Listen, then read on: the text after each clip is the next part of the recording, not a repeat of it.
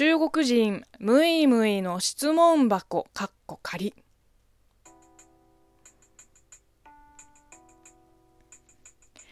こんにちは。職業中国人のムイムイです。今日はねちょっといつもと違ってあの BGM をかけてみました。どうでしょうか。えー、この番組は中国生まれ中国育ちの私ムイムイがあなたの質問に答えていく Q&A ラジオでございます。えっとですね、あの、このラジオ番組の配信開始1周年を記念して作った、えー、オリジナルステッカーの話なんですけれども、まあ、残りはそんなに多くはないけど、多少まだ在庫がございます。まだ手に入れてないリスナーの方、ちょっとでも興味のある方、えー、ご応募お待ちしております。で、応募方法なんですけれども、えー、詳しくは335回目の配信でご確認くださいませ。えー、リンクはね、トークの概要欄に貼っておりますので、えー、そちらからページが飛んでいけるようになっているはずです。えっていうのはね、去年、2020年まで、え、番組のエンディングで繰り返し告知してましたけれども、2021年に入ってから、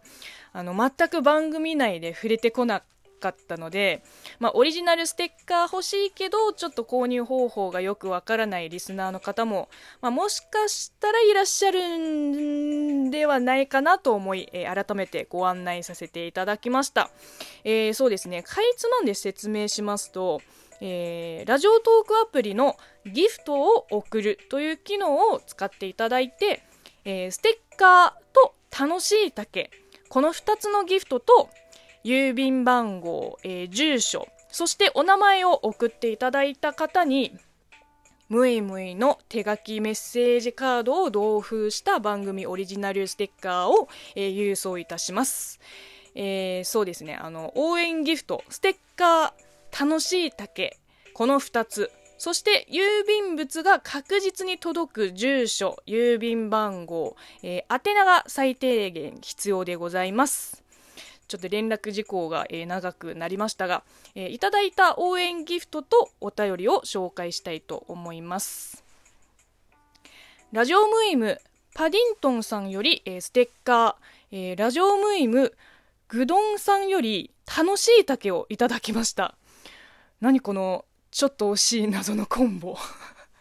あの、そうですね。この番組を、えー、より良くするための応援ギフトとして、えー、ありがたく頂戴いたします。えそして、しんさんより、コーヒー微糖といつも楽しく聞かせてもらってます。これからも頑張ってください。のメッセージもいただきました。ありがとうございます。あの、こういう風にね、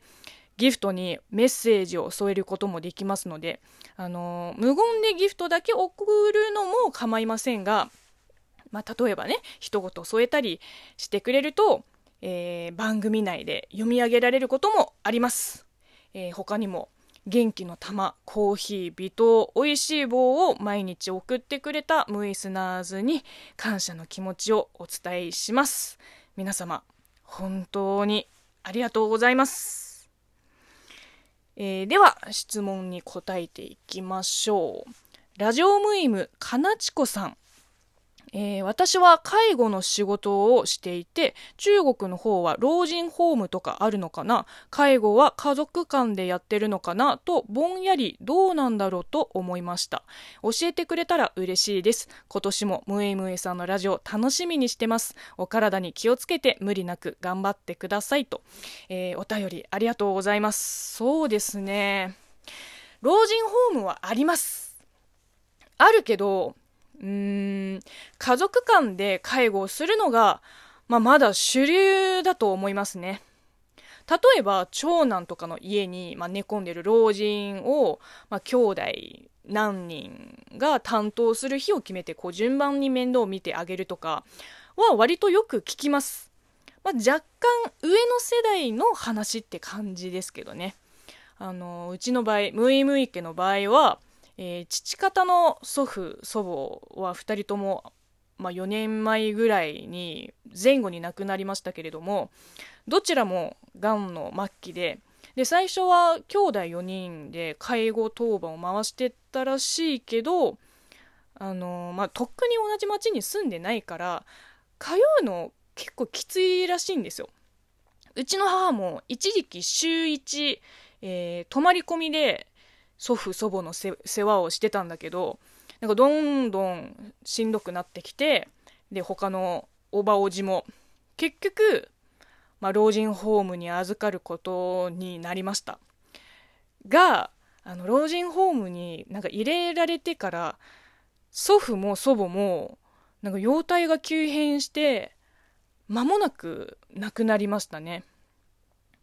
だから母親の話によるとね、まあ、田舎の人間だから老人ホームに対して抵抗があったのかな？老人ホームに入れられたイコール、まあ、子供たちに見捨てられたっていう風に多分一気に心の支えがなくなってそれで病気が悪化して、まあ、帰らぬ人になったんじゃないかっていう風にあに母親も考えていてでうちの地元はやっぱりねあの、まあ、都会よりの田舎なんですよ。だから私もそう聞いてそうかもなってもう納得しまいましたね、えー、対して父方の方は、えー、祖母が今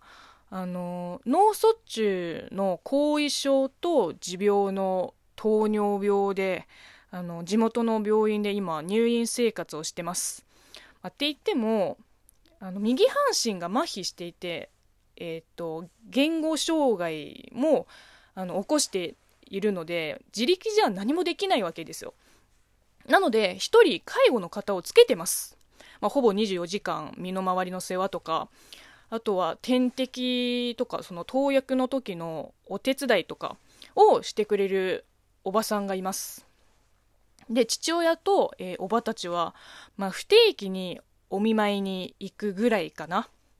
で父方の祖父は、えっと、ほぼ毎日行ってるらしいですねで最初に家族間で老人のあの介護を行うのが主流って言ったけどまあ多分今後変わってきますね。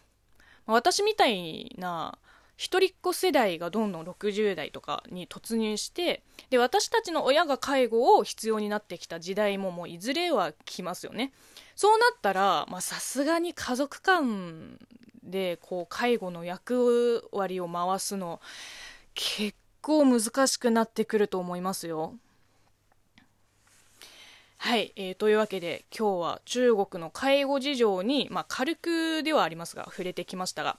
えー、まあ、こんな風に中国に関係するご質問でもいいし、まあ、関係ない質問でも構いません。無意無意に聞きたいことがあればぜひお便りを寄せてください、えー、応援ギフトもお待ちしております。ではまた明日お会いしましょう。バイバイ。